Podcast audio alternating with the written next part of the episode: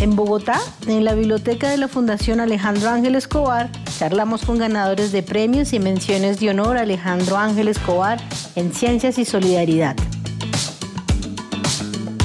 Yo soy Esmeralda Triana y bienvenidos a Conciencia y Propósito. Estamos en la Fundación Alejandro Ángel Escobar con dos invitados muy especiales, John William Daza Malagón y Diana Rocío Rodríguez Contreras de la Fundación Cultural Teatro Experimental de Boyacá. De Boyacá, su Muchas gracias por aceptar nuestra invitación. Gracias por la invitación. Muchas gracias. En el 2013, el Teatro Experimental de Boyacá ganó el premio Alejandro Ángel Escobar en Solidaridad.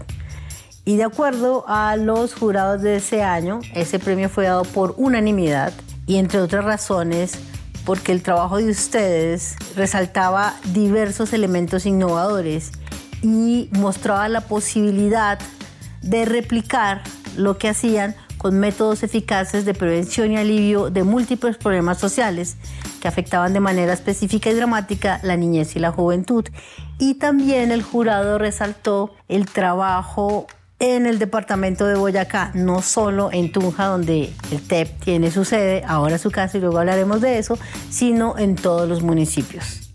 ¿Sigue siendo ese el norte del Teatro Experimental de Boyacá? Sí, muy territorial, muy... Somos muy provincianos, pues, por así decirlo. Nos gusta más estar viajando dentro de las veredas de la ciudad de Tunja o los municipios del departamento de Boyacá que salir del país. Y eso, eso a veces a los muchachos los choca, pues, entre coger un avión para ir a, no sé, España, o coger un bus o un carro de esos duros para ir a una vereda de Boyacá. Entonces, ese ha sido, de hecho, este año hicimos una cantidad de cosas sobre un tema ambiental y estuvimos en lugares que tienen difícil acceso, pues, de no había energía eléctrica, y unas condiciones difíciles, pero fuimos hasta otro mundo. Otro mundo se llama una vereda campesina por allá en Pauna del occidente de Boyacá. Entonces sí, seguimos muy, muy territoriales, muy, muy pegados a, a esa idea de, del acceso a la cultura y a todo a través de las artes. Uno de los elementos que trabajaban ustedes para el momento en que los premiamos y me parece interesante retomarlo es cómo a través del arte y la cultura tocar temas álgidos y en este caso para Boyacá, eh, de los cuales o no se hablaba o se hablaba desde otros lugares diferentes y ustedes usaban el teatro como pedagogía, como educación. ¿Sigue siendo también parte de su trabajo hoy día? Fundamental, de hecho, antes lo hacíamos muy artesanalmente, como desde una idea de, que el teatro servía para decir algunas cosas. Ahora eh, hemos eh, introducido herramientas de teatro que han sido utilizadas en México, en Estados Unidos, en Brasil, ¿no? Entonces, ahora hacemos teatro foro, teatro invisible, hacemos didácticas de los títeres, hacemos performance, hacemos instalaciones, digamos, para hablar de diversas cosas y con un lenguaje específico para cada comunidad. Antes era como muy, vamos a la ciega, pero ahora hemos enfilado muy bien las herramientas y pues es que el teatro tiene esa posibilidad multidisciplinar, pues desde el lenguaje oral, desde lo corporal, desde los símbolos, desde la música, desde la recordación. Creo que tiene todos los elementos para generar esas ideas de transformación o, o también de plantear, poner el dedo en la llaga y plantear problemáticas en las comunidades. Diana Rocío, tú eres la representante legal, pero tú comenzaste como actriz. Sigues teniendo ese error dentro del teatro, tú eres joven.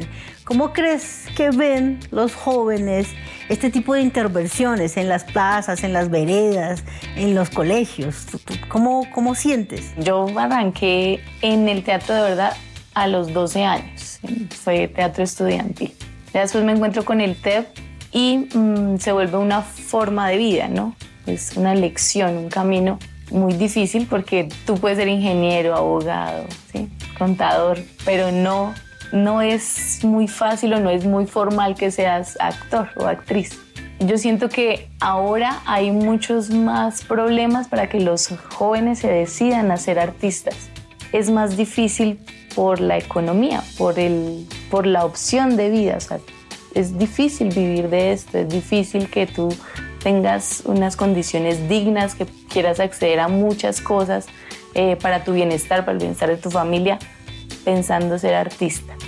Y los que lo hemos elegido, nos ha tocado duro, es difícil el señalamiento también de la sociedad, de la misma familia. Es muy, es muy curioso y es que en el TEP muchos compañeros tenemos una misma historia que nos une y es que al principio las familias eran muy renuentes a que estuviéramos en teatro, ¿no?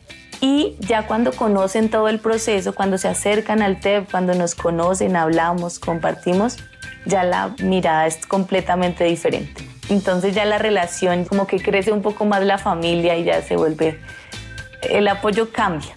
Entonces es difícil, pero es muy gratificante. Para mí es muy gratificante.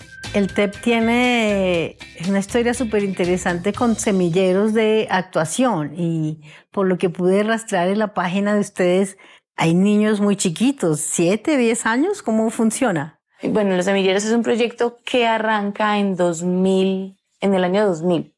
Pues desde el TEP arranca en los colegios de la ciudad eh, y luego se va hacia los barrios. Ya después como que la oferta de otras organizaciones también se va para los barrios, entonces vemos que la población que está allá solita son las veredas. Y nos vamos para las veredas campesinas y arrancamos semilleros con niños desde los siete años hasta adultos, pues ya más, más, más adulticos, como nosotros.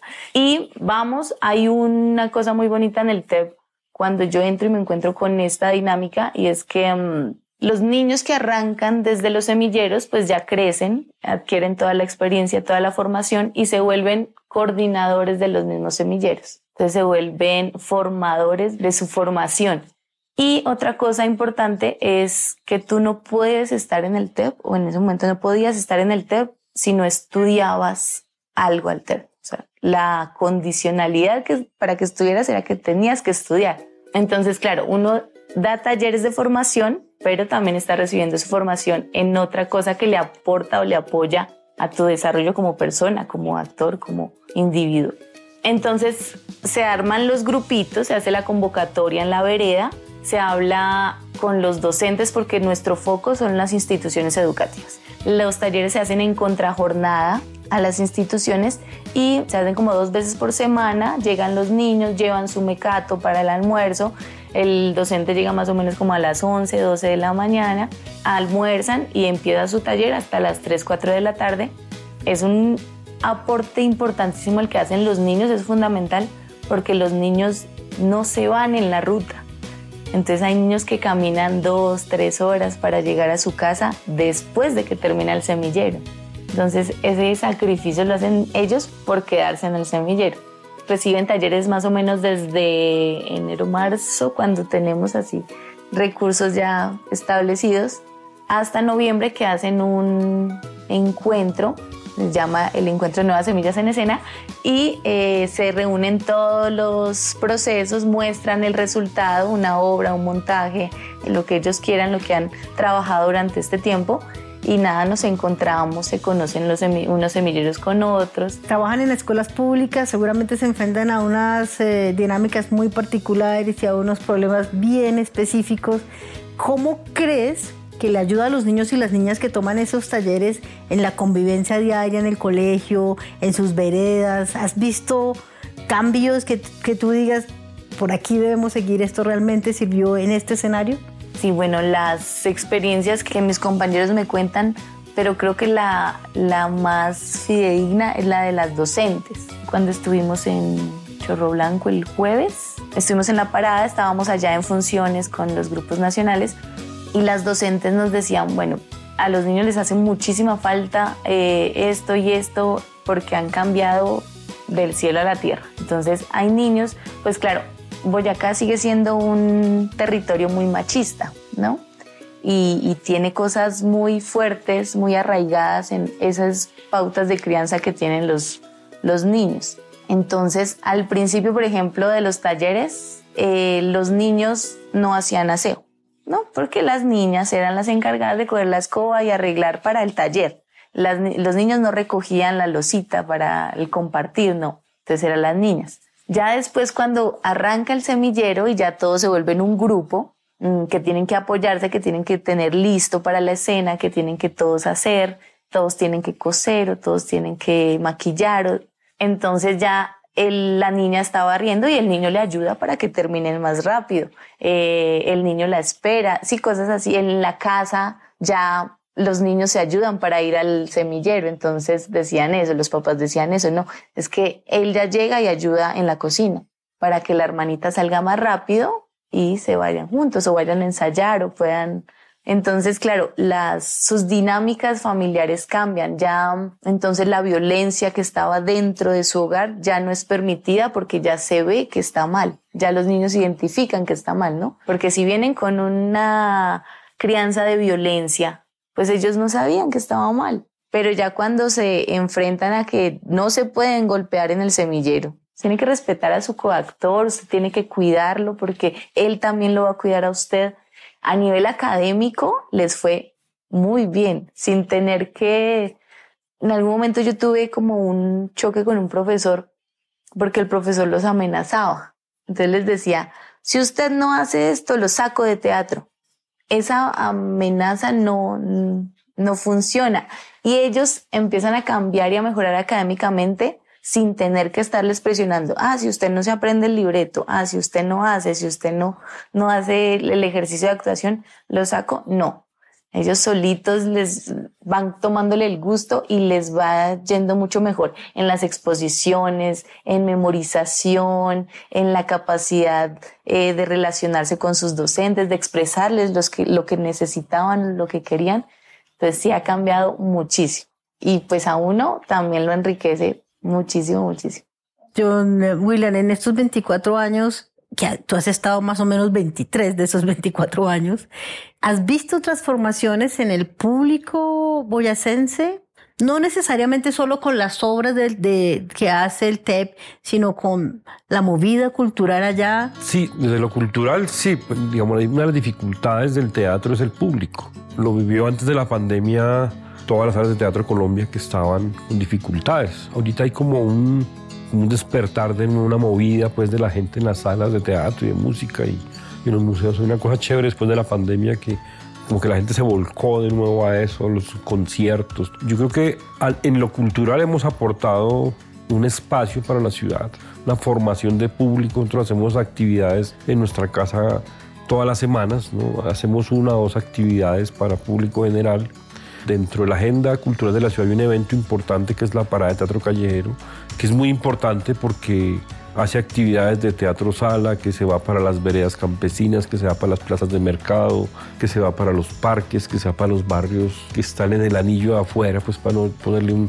una denominación, están muy afuera y están muy olvidados. Ese evento es muy importante porque además lleva grupos que están planteando también una cosa sobre la idea de país, sobre la idea, sobre la esperanza, sobre la utopía.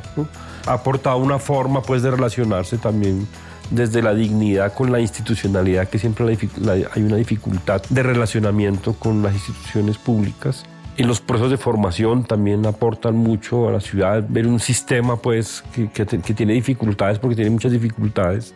Los pelados cada vez van mucho más adelante que nosotros para los procesos de formación y eso siempre como que uno siente que a veces se queda porque ellos van a mil y, uno está tratando de modificar el modelo para el siguiente año y ellos ya están en el 2050, ¿no? Entonces, pero ha aportado pues desde ahí, pues muchos grupos ahora hacen procesos de barrios, ahora la alcaldía hace muchos procesos en las veredas, que antes no pasaba nada. Creo que eso, eso, eso a nivel de lo cultural ha generado unas dinámicas. Eh, hubo un momento donde hubo cuatro espacios independientes de teatro en la ciudad y otros de literatura, o sea, empezaron a abrir, abrir muchos espacios, que eso aporta mucho, es decir, que hayan muchos espacios, quiere decir que se necesita una política pública más grande y se necesita una movida eh, de la comunidad al apoyo y al reconocimiento de los espacios. yo creo que hemos, desde lo cultural se ha generado cosas grandes y y diálogo también se ha generado mucho diálogo pues con las entidades con las organizaciones culturales con los artistas eh. Ahorita estamos como en dos o tres proyectos de investigación ahí sobre eso, sobre pensar las ciudades, sobre pensar cómo se quiere relacionar la gente con el arte y la cultura, ¿no? Si me lo preguntas, creo que sí ha habido un ejercicio de dignificación. Tenemos una sala de teatro con una dotación impresionante, muy linda. Mucho grupo nacional e internacional circulado por la ciudad, eh, porque está la sala nuestra. Eh, yo creo que el aporte ha sido gigante, pues, y uno a veces se pone a hacer el inventario y, son hartas cosas, pero también es que ya ha pasado mucho tiempo y si, si no tuviéramos ese inventario, ese guisado, para contarlo, pues uno diría no ha pasado nada en estos 23 años, pero pues sí ha pasado mucho. Tú al principio decías que tal vez Boyacá es muy provinciana, que están encerrados de alguna manera en este espacio geográfico, pero el territorio va de lo particular a general, a universal. Temas como violencia de género, temas como maltrato infantil, intrafamiliar, eso toca a unos departamentos más que a otros, pero en general al planeta.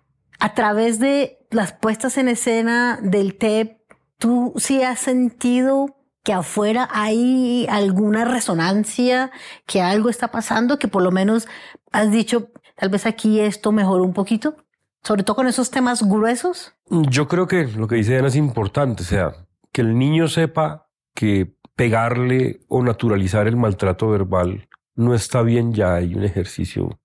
Sí, digamos, no podemos cuantificar, revisar cifras porque ha sido tan loco, pues, pero sí hemos hablado de temas que son incómodos tenemos una obra de mujeres, donde solo la actúan mujeres, que es una obra muy potente porque tiene desde el drama más, más horrible hasta la risa más simple.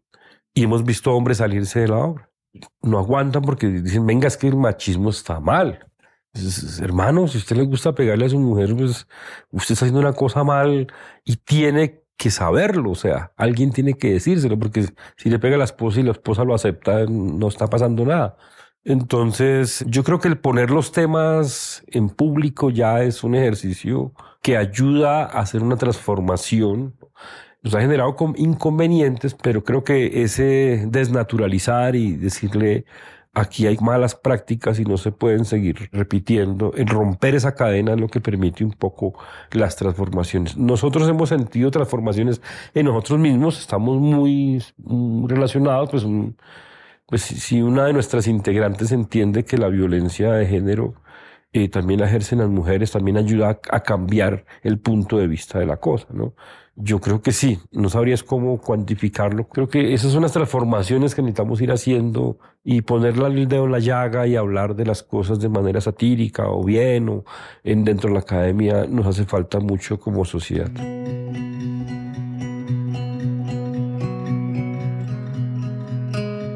Diana, para ti, ¿qué es solidaridad?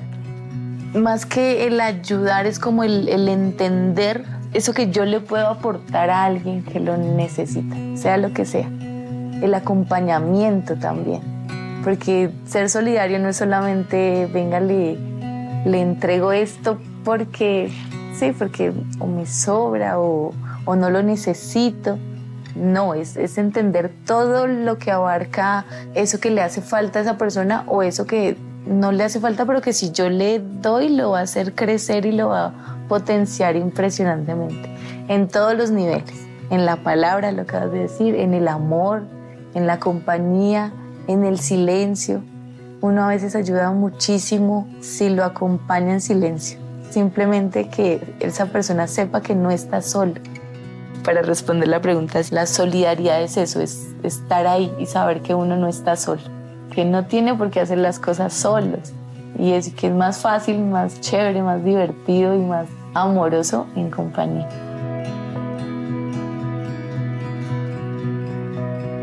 Esto para nosotros fue el premio Solidaridad el saber que no estábamos solos, que lo que estábamos haciendo sí es importante, de verdad era importante y no solamente le cambiaba la vida a, uno desde esos procesos de semilleros, a los chicos que estaban ahí, eh, a los papás que estaban, sí, en nuestro entorno, no, sino pues que va más allá. Nos dimos cuenta eso, que no estamos solos, que hay gente como ustedes que se interesan por esas cosas y que ese interés le puede cambiar la vida a uno. Porque eso fue lo que pasó con nosotros, ¿sí? Cuando nos enteramos, pues nos llamaron para lo del tema del premio. Pues no sabíamos quién era Alejandro, ni idea, pues, ni que habían personas que se dedicaban como a seguir la huella de esas cosas, ya. Entonces, pues nos llamaron que y empezó toda esa cosa del protocolo y la Entonces nos vestimos elegantes porque éramos, cambiamos de hábitos de vestimenta y nos fuimos al Museo Nacional. Hicimos un discurso muy bonito, eh, muy territorial, muy lenguaje nuestro, pues también con, con la ironía de por medio, pero también con la fantasía y la, y, la idea de eso del, del boyacense, pues que aparece en otros escenarios. Y nos invitaron a un almuerzo, lo digo así tranquilamente, me sentía en el lugar equivocado, porque al lado de nosotros habían unos médicos y unos científicos que estaban hablando de tecnología y de, desarrollo científico y que había inventado no sé qué para el Alzheimer. Y gente tan dura, ¿no? gente tan berraca, ¿no? Y entonces nosotros solo hacemos teatro. ¿Yo qué estoy haciendo aquí? Nos sentíamos muy pequeños. Y yo creo que ese lugar de encontrarnos como pares. Después nos reunieron a todos a que habláramos y cada uno hablaba y yo, wow. Y cuando hablamos nosotros, todos los otros dijeron, wow. Y otros, ay, ay, tan chévere, somos iguales, ¿no? Digamos, no por ser artista, no por hacer algo, no por hacer teatro, no por lo comunitario. Eh, eh, nos estábamos tan acostumbrados a ser pequeñitos que encontrarnos ahí entre iguales y en gente dura porque estaban hablando científicos duros que se han ganado premios igual que nosotros. Entonces, eso fue una anécdota muy bacana porque nos sentimos reconocidos y nos sentimos como pares con otros que estaban haciendo cosas que de verdad y que demostrablemente pueden decir, no, es que yo encontré la molécula, no sé qué, ya aquí está y esto ya. Y lo segundo fue haber estado en una ceremonia donde había tanta gente públicamente reconocida y después del discurso que nos haya abrazado, se ha parado de su silla nos ha abrazado Carlos Gaviria. Yo no, no, olvido ese abrazo porque se paró, me dijo tres o cuatro cosas al oído y me dio un abrazo gigante y yo me sentí muy bien, o sea, fue eso del reconocimiento está muy bien. Eso de, de, darle al otro lo que se merece está muy bien. Te mereces un reconocimiento. Tienes 30 millones de libre inversión, porque la plata nunca que a veces consigue tiene ya una destinación, ¿no? esta libre inversión es que todo estaba armado. O sea, podamos destinar esa plata para lo que quisiéramos, lo que queríamos en ese momento era comprar un predio para construir la casa. Entonces nosotros los llevamos mucho en el corazón, los queremos mucho y también queremos hacerles esa evolución del reconocimiento, que para nosotros fue muy importante todo ese proceso, el dinero, el reconocimiento, la conversación con los demás, el auditorio impecable. Hay que, el reconocimiento tiene que ser de doble vía y hay que decir que a nosotros nos ha generado tener un espacio que lo llamamos el espacio expandido de la Casa TEP esa semilla que está ahí es la cosa más importante dentro de todas las cosas que a veces nos pasan en esos saltos que hacemos al vacío. Invitamos a todas y todos los que nos escuchan a visitar el sitio web de la Fundación Cultural Teatro Experimental de Boyacá. Ahí tienen la programación, las obras de teatro, lo que hacen en conjunto con otros grupos de teatro a nivel local, departamental y nacional. Y con todo lo que nos han contado, alcanzamos a sentir que en esa casa pasa la vida, el acompañamiento, la solidaridad, el sueño, la esperanza, que cada día necesitábamos eso. Gracias por compartir la palabra, el convite, la alegría. Gracias por aceptar nuestra invitación. Muchas gracias a ustedes por estar. Síganos en nuestras redes sociales como arroba FAE Colombia y en nuestra página web Fundación Alejandro Ángel Escobar y no se pierda las siguientes conversaciones en Conciencia y Propósito sobre ciencias exactas, físicas y naturales, ciencias sociales humanas, medio ambiente y desarrollo sostenible y por supuesto solidaridad. Todo a través de los ganadores de los premios y menciones de honor Alejandro Ángel Escobar.